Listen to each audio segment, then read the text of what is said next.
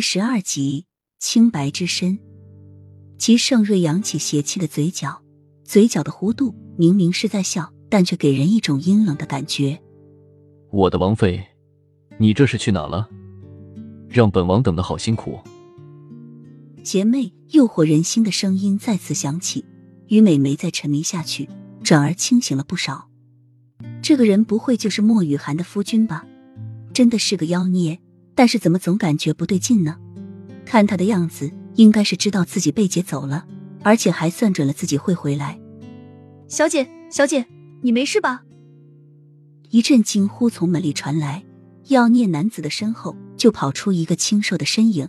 那抹淡蓝色的身影一跑到于美身前，就上上下下的检查着于美的身躯，神情焦急，好似要哭出来似的。是奴婢不好，没有好好保护小姐。这才让小姐被歹人劫走。灵儿一阵指责，稚嫩的脸庞满满的全是泪水。拿来，齐盛瑞邪笑着，眼底是触及不到的冰冷。好听的磁性声音低低响起，早已有人将准备好的一张宣纸送到了于美面前。休书。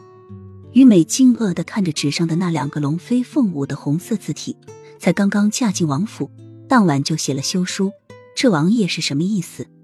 不想娶，直接说好了，何必大费周章的把她娶回家又休掉呢？灵儿虽然不识字，但是多多少少的知道王爷这时候拿出一张纸意味着什么，当即就哭花了眼，跪在齐盛瑞面前哀求着：“王爷，我家小姐刚刚嫁进王府，犯了什么错要王爷休了我家小姐？世人皆知我家小姐乃名门闺秀，举止得当，贤良淑德，温婉贤淑，遵从女诫，三从四德，是个不可多得的好女子啊。”不错，这些你家小姐都一一具备，可是最重要的一点却丢了。齐盛瑞漫不经心的回答，嘴角的弧度在那一瞬变成了讥讽。女子的贞操比什么都重要。本王乃万金之躯，怎会娶一个残花败柳、失了清白的女子做王妃？岂不是让天下人笑话？